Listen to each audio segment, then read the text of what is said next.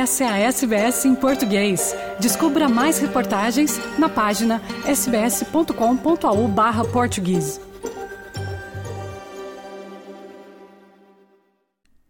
É, Fernando e ouvintes da SBS, há unanimidade entre os comentadores em Portugal.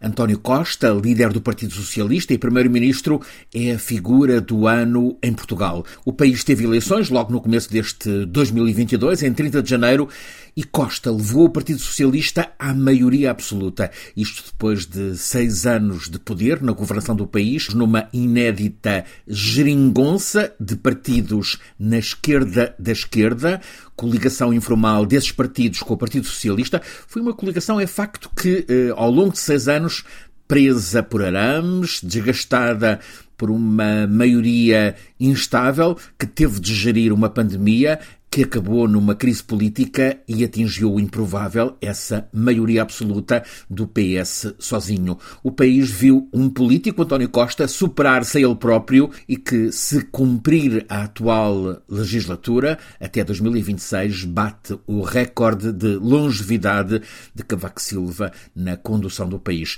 Acontecimento do ano em Portugal, a queda do muro que protegia figuras do meio eclesial católico implicadas em abusos sexuais sobre menores.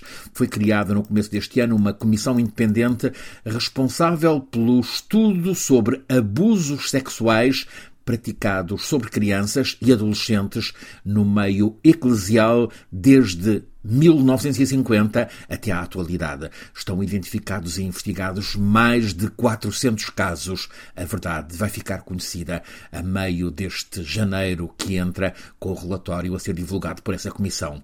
Há uma figura desportiva, não é do futebol, é de uma modalidade em que Portugal nem tem tradição, a natação.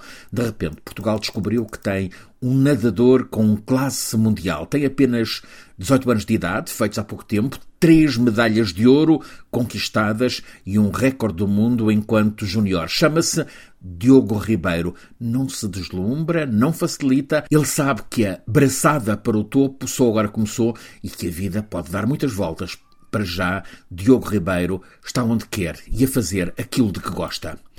Na música, o luso-cabo-verdiano Dino de Santiago, ele representa hoje, pela postura que tem, pelo discurso que faz, pela intervenção cívica que desenvolve, ele representa mais do que um músico. É um líder para as gerações mais novas. Fez lutação esgotada no concerto no Coliseu de Lisboa. A bilheteira eh, vendeu tudo em poucos minutos e foi distinguido como artista do ano nos eh, considerados prémios Play.